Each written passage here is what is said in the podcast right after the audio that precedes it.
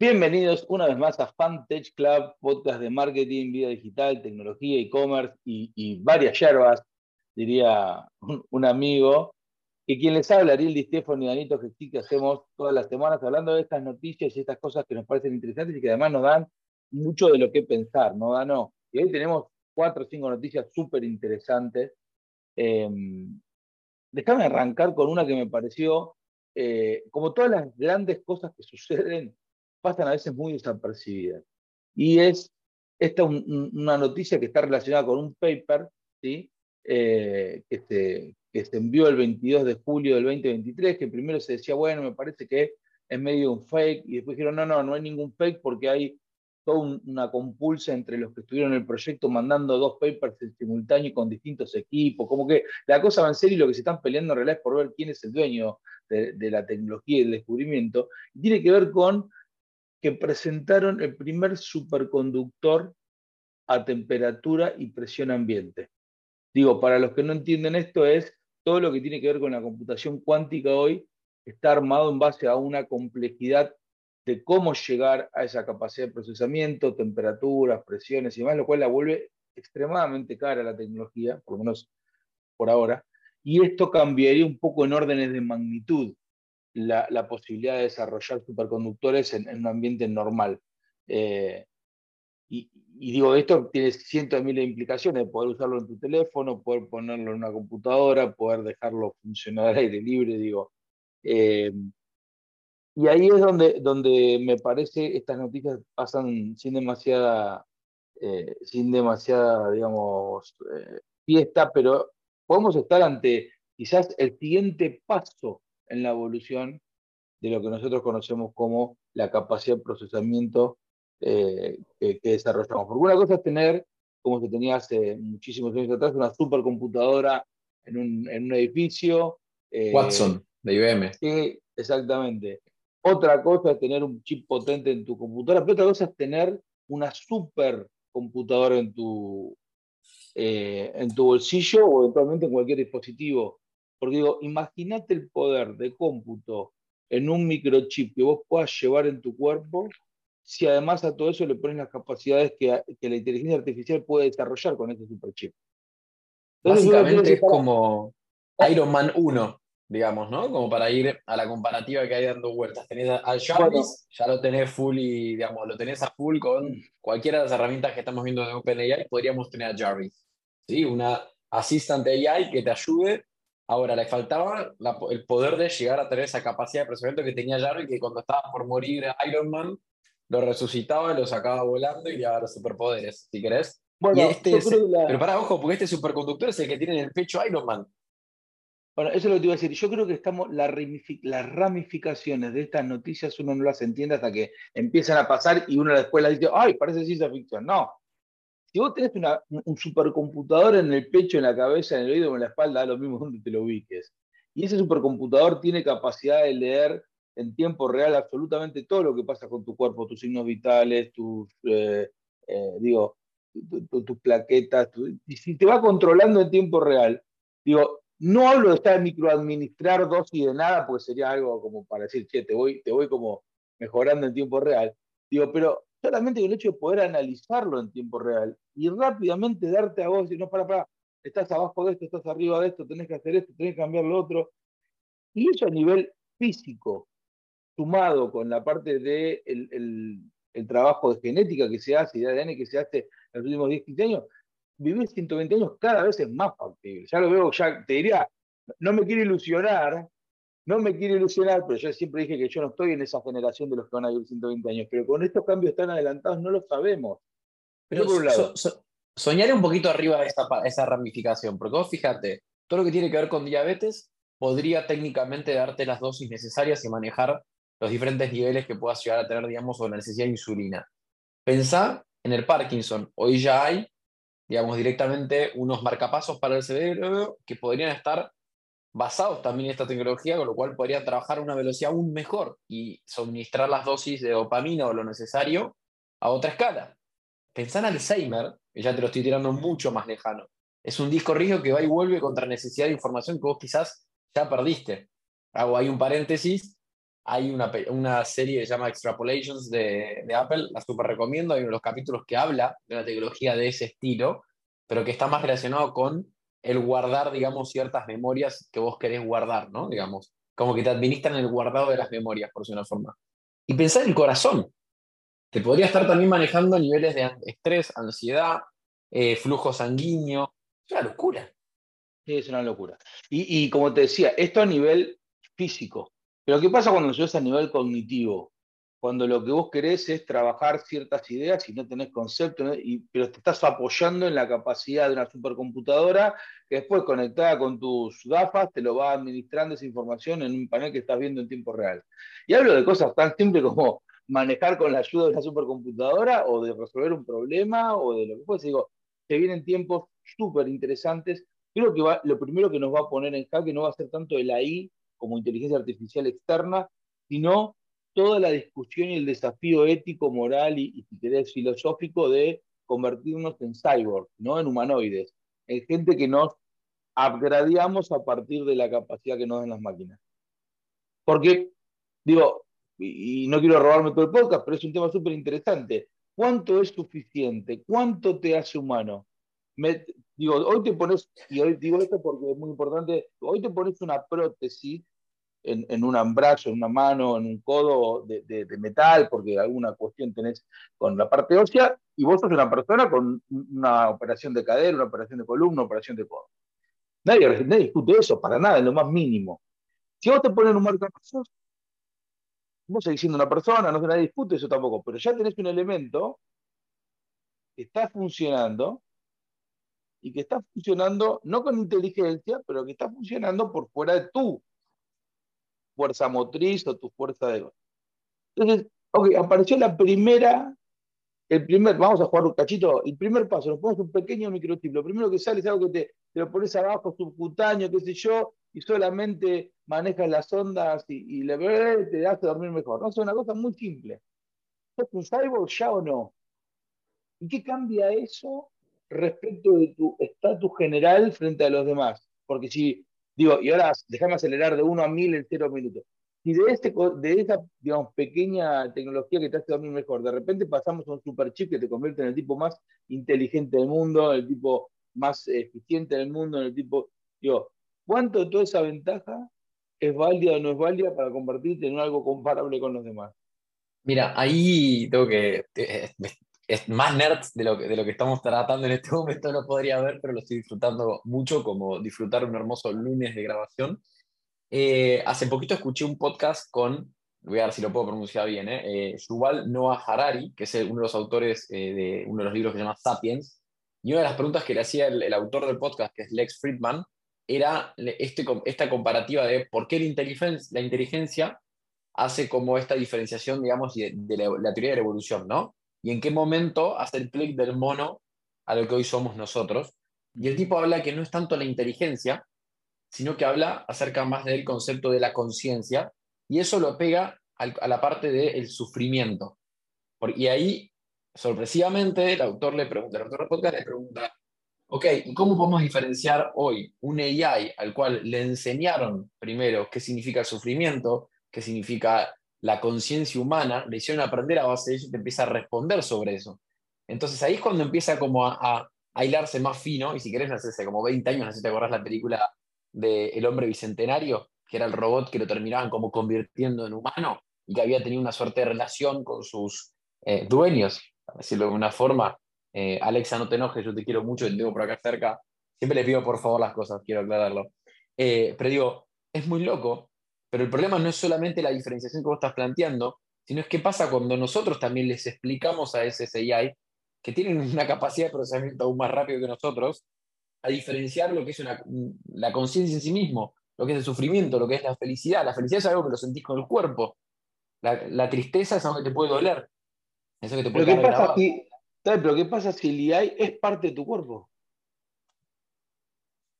Yo, ¿Qué pasa estoy, yo me anoto, ¿eh? ¿qué pasa, yo me anoto. ¿Qué pasa si justamente el AI está, o el, o el super eh, chip con AI, eh, está analizando los niveles de serotonina y de, y de todos los, químicos que están en tu cerebro y determina cuál es el, el, punto ideal o no de, tu frecuencia para poder operar a tu, a tu máximo bienestar. Digo, yo no tengo respuestas, ¿eh? yo solo tengo preguntas y después obviamente tengo mi opinión y mi posición y, insisto, creo que nos va, nos va a, llevar a muchísimos desafíos éticos, morales, económicos. Digo, es, mucho lo que hay para, para desandar en el camino del hombre mejorado con la tecnología. Insisto, porque no uno, uno, piensa lo, más chiquito que te viene a la mente, ¿viste? Okay, un marcapaso, de repente te dice, no, no, mirá, ahora esto todos lo sabemos. ¿Cuánto le cuesta poner a algo mecánico una inteligencia? Nada. Digo, los bits son lo único que quiero ir en contra de lo que vos dijiste es que vos sentías de que, si bien capaz no seas una de esas personas que llegues a vivir 160 años, por decirlo si querés en el ejemplo que mencionabas, yo creo que hoy, hoy, ahora, te gastás, ¿cuánto sale Wora, el, el anillo este que te traquea todo, todo el tiempo? ¿200 dólares? Sí. Lo podés vincular directamente a un AI, o sea, toda la data que toma desde cuando dormís hasta cuando haces ejercicio, hasta cuando estés comiendo, lo que sea, te toma todo y todos esos niveles vos los podrías traquear a un historial que te pueda sacar, si querés, con un análisis genético que te puede salir, creo que hoy eh, 23andMe sale menos de 10 dólares, o creo que 50 dólares el full full con generaciones y todo. Y sobre ese aprendizaje con un AI podrías estar vos autoadministrando parte de esto. está clarísimo, está clarísimo. Está clarísimo que hoy, hoy puedes avanzar mucho. Yo hablo del siguiente paso, que es cuando lo estás modificando en tiempo real. Porque una cosa es ser reactivo, decir, bueno, mira, vengo siguiendo unos parámetros, no me están dando bien, voy a empezar el chequeo. Otra cosa es que en tiempo real, cuando tu cuerpo está por descontrolar, no sé, te voy a decir algo, ¿eh? la, eh, el nivel de insulina que, generó hoy después de tal comida, automáticamente esté trabajando ya hay para controlar o para eh, compensar eso. Ya existe esto, esto, ese término, si querés, se llama la medicina 3.0, que en vez de la reactiva es la preventiva. Hay un libro muy piola que se llama Outlife, The Science of Art of Longevity, que no tiene que ver con el concepto de vivir más años, sino de tener una curva aún menos pronunciada. Digamos, vivir 80 años es espectacular y el día que digamos, ya no se pudo frenar eso, caíste, por decirlo de una forma. Eso habla de esto que vos mencionás. En vez de reactivo, vas preventivo. ¿Cómo haces para ir preventivo? Tenés ciertos alimentos, tenés ciertos patrones que van obviamente sujetos a cierto conjunto de datos que vos podés ir suministrando y tomando hay un tipo en Twitter que, que, lo sigue, este Peter Atia, que es el, founder, de, founder no, el, el, autor de este libro, y el flaco se prestó su cuerpo, invirtió creo que casi 12 millones de dólares en literal crear la mejor dieta y, rutina posible de la vida para extender, y, logró que ya se extendió creo que 16 años de vida, una cosa así. Sí, es una locura. sí, yo lo que, lo que creo es que también nos, nos pone como, como personas, individuos, como individuos en una posición rara, que es Creo que ante la decisión de poder o no extender tu vida es una decisión casi, te diría, primal, de que naturalmente te sale el obvio que quiero extender mi vida todo lo que pueda. Pero cuando lo llevas un poquito más, y, me voy a basar un poco en la, literatura y en la ciencia ficción que, me gusta mucho, empiezan a aparecer ciertos escenarios donde ya esto tiene cierta, complicación. Primero, como todo lo que pasa a nivel eh, mundial, todo es una cuestión relacionada también con la economía las primeras personas que van a ser capaces de poder disfrutar de este tipo de, eh, de ventajas son las personas que lo puedan pagar. ¿Está bien? Entonces, vamos a suponer solo por un segundo que vos sos un multitrillonario y aparece la posibilidad de, con certeza, repito esto, con certeza, extender tu vida del 80 a 120 años. Para eso tenés que estar en un proceso, no importa, un zarata. Pero tenés que dejar toda tu fortuna en ese camino. ¿Por qué? Es un, proceso realmente complejo, carísimo, pero te, aseguran que pasás de 80 a 120. Entonces, la pregunta para vos, Dano, es ¿sí o no? O sea, te quedas en cero, pero con 40 años más de vida, ¿sí o no? Me pongo más filosófico. No, contestame sí o no, porque eh, no, quiero, porque te quiero llevar al, punto del análisis a donde quiero llevarlo. la, respuesta hoy sería, la respuesta sería hoy no, bueno, pero porque creo que. No, pero te tengo que dar una. Eh, eh, no, no, no, no, no, porque este es un gran goalkeeper. Un gran goalkeeper que yo digo que me diga así, para que vale mentira, no importa. Pero supongo que me dice es a lo que voy. Y lo que les quiero un poco plantear a la gente que nos escucha es esto. Si vos querés extender tu vida, pero en ese camino de extender tu vida dejas todo, lo que termina pasando es que vos vivís alrededor de una familia, alrededor de unos amigos. Y no tiene sentido vivir 40 años más cuando ya todos los de tu generación, tus amigos, hasta tus hijos empiezan a morirse. ¿Entendés? Entonces, no tiene sentido como individuo, aunque a priori uno dice, yo quiero vivir más, como individuo no me quiero morir. Solo lo quiero hacer en términos donde lo, que está a mi alrededor también eh, continúe su existencia. Porque si vos me decís, che, Ariel, toma 40 años de vida más, pero no tenés a nadie alrededor tuyo. Bueno, hay un libro, hay un cuento, perdón, de un, un cuento de origen alemán que habla de esto, me parece maravilloso, después voy a tratar de encontrar. Porque la gran discusión es esta, ¿vivís y para qué? ¿No? Y, es la gran pregunta que tenemos los humanos, y no sé si alguna vez la vamos a contestar, pero digo, lo que sí está seguro es que este tema de inteligencias artificiales con superconductores cada vez más potentes, más pequeños, con menor consumo de energía, van a terminar cambiando esta idea de cyborg y de qué es un humano. Voy sobre lo mismo que estabas diciendo vos. La única razón por la cual decía que no era porque todavía no hemos aprendido a valorar el presente. Y está buenísimo, por ejemplo, hay un video que está dando vueltas de tipo que hacen el mismo de historieta. Eh, todos influencers que quieren ganar seguidores, pero está bueno la moraleja detrás, que te dicen, ¿qué preferís? ¿10 millones de dólares o poder despertarte mañana? Y cuando vos lo racionalizás, decís, no, me quiero despertar mañana. Entonces, valora tu vida cuando te despiertes al otro día porque vale más de 10 millones de dólares. O vale más de 100 millones, lo que fuese. Yo creo que hoy hay un gran problema de, no vivir ese momento. Pero estamos poniendo muy filosóficos y creo que se nos, va a ir la, se nos va a ir la evidencia. Sí, de hecho, ya sé, no, no se nos van a controlar, les encanta este tema, pero lo voy a enganchar con otro tema y que tiene que ver esto con el desafío de saber si lo que estamos haciendo es correcto y por el camino que vamos es correcto. Hay como dos posiciones. Vos lo mencionabas a, a Arhari, que tiene una visión negativa o pesimista de la inteligencia artificial y, demás. Del otro lado lo tenés a Mark Anderson, el fundador de Nesky, Vida 16, Z, que es súper positivista y dice, no, muchachos, es, la salida, es la única salida, volvernos más inteligentes como especie. Está demostrado que el ser humano vive mejor, más años y, puede soportar eh, el, crecimiento demográfico gracias a la inteligencia. Entonces, si la inteligencia artificial nos suma capacidad, es la, es la respuesta. Digo, frente a estas dos opciones, vamos a algo muy micro. Acaba de OpenAI, acaba de decir, muchachos, doy de baja el chequeo de si algo está hecho por la inteligencia artificial porque no es lo suficientemente accurate, lo suficientemente preciso. Con lo cual, es muy difícil realmente entender, una vez que la inteligencia artificial crea algo, qué es lo que creó y quién lo creó.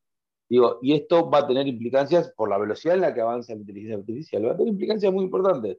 Lo hablamos antes, la identidad, es decir, quién es la persona con la que estoy hablando, la, lo que tiene que ver con los derechos, el copyright, es decir, quién es el dueño de lo que se está haciendo, la superpoblación de contenido que ya venía, porque ahora todos los humanos eran creadores de contenido, que pasa que ahora todas las máquinas son generadores de contenido. Vamos a un camino súper interesante, y como digo siempre, mi gran problema es que yo quería llegar a una jubilación tranquila en 30 años de estar. No, esto pasa todo en tres semanas, o sea, no te puedes dormir. Bueno, el mercado lo está marcando como algo positivo, ahí hay en general, digamos. El otro día salió una nota en Reuters que decía que de las compañías con earnings calls que fueron, digamos, de resultados positivos, tuvieron 58 menciones de AI en sus earnings calls versus 51 menciones en las calls de abril, o sea, el cuartel anterior.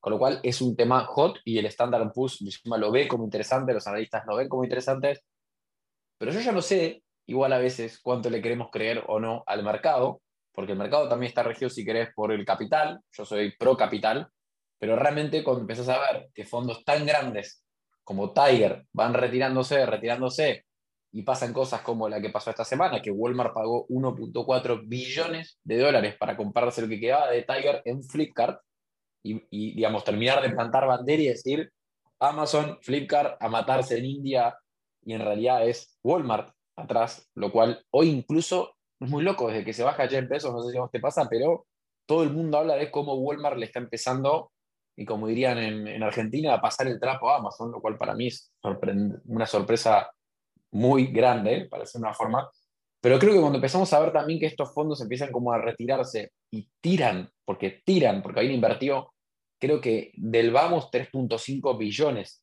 de dólares, una cosa así. A la basura no me deja de sorprender. No sé vos cómo lo ves. No, bueno, el mercado tiene varias cosas en varias capas eh, y el problema es que todo parece lo mismo. Para mí hay como dos cosas distintas. Una es el tema de la inversión que vos me mencionabas.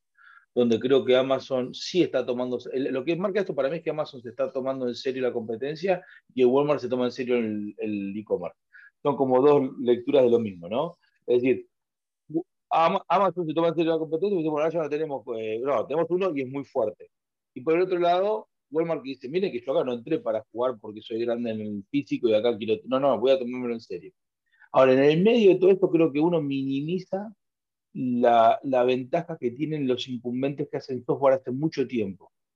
Uno cree que armar un equipo y poner 3 billones de dólares hace que tengas la competencia Amazon enseguida. No, hay cientos de millones de ciclos de optimización en la operación de una compañía que pasa no solo por el software desarrollado, por el conocimiento del cliente, por la implementación de los modes de hardware y de distribución y de relaciones físicas. Entonces digo, de hecho, voy, voy al revés. Así como digo esto en defensa de Amazon, lo mismo sucede en Latinoamérica en defensa del Mercado Libre. Si no, Amazon hubiese sido automáticamente el número uno en, Mercado en Latinoamérica también. Y no sucede. ¿Por qué? Porque el desarrollo que ha hecho Mercado Libre, que además hay que decirlo, es world class, tanto world class en la calidad de, la compañía, el tamaño, el, entendimiento de cada uno de los mercados. No es lo mismo ah, el Mercado Libre en Brasil que en Argentina, que en México. Ha hecho una tropicalización de cada país en el que estuvo y en el que opera y eso no es fácil de copiar. Vos podés ser incluso Amazon. Y sin embargo no vas a poder ganarle tan fácil ni vas a poder competir tan fácil. Entonces, nada, me parece que es, es interesante eso. ¿Sabes por qué? Porque en el fondo dice, che, hay empresas grandes con mucho capital dispuestas a seguir poniendo foco en el e-commerce. Y eso te da claramente un, modelo por donde va a continuar el, desarrollo. Total, y creo que igual es, es, comparable para otras industrias como la industria financiera. Fíjate que de los pocos bancos ¿sí? Que han logrado, digamos, desafiar a los bancos históricos incumbentes que conocemos es Nubank. ¿Y qué hizo? Tropicalizó el servicio en Brasil, hizo foco en Brasil durante años, cuando todos le decían, anda a convertir a otros países, tenés caja, y es uno de los pocos, si querés, le pongo otro nombre, una de las pocas fintechs que han demostrado ser profitable, que han hecho un gran IPO y le está yendo espectacular. Con lo cual, es interesante. Y a mí me toca hablar mucho con bancos en México y los mexicanos ven a otros, eh, si querés, disruptors, como diciéndole, dame un par de años que me lo voy a comprar cuando ya no, no tengan más caja. Es tremendo. Pero bueno, es, una, es una pelea que no termina y que va a seguir y que nosotros lo vamos a ver desde afuera y que al fin y al cabo el consumidor final creo que es el que más se ve beneficiado, ¿no? Sin duda, el consumidor final, el individuo con el tema de, lo, de, de ser o no ser cyborg, creo que estamos en un mundo lleno de posibilidades con, obviamente, los desafíos y las preguntas lógicas que, que nos genera tener un futuro tan pero tan excitante, pero a la vez tan, pero tan cambiante a lo que uno viene acostumbrado. Así que bueno, esperemos seguir estando acá para grabar más y más episodios. Nos vemos la semana que viene otra vez en Fantage Club, eh, eventualmente con el episodio ya cerca de 115, llegando a un número redondo. Vamos a ver si reactivamos la fiesta, así que esténse atentos. Arroba Fantage Club y hola arroba nuestros medios de comunicación. Los esperamos y nos vemos la semana que viene.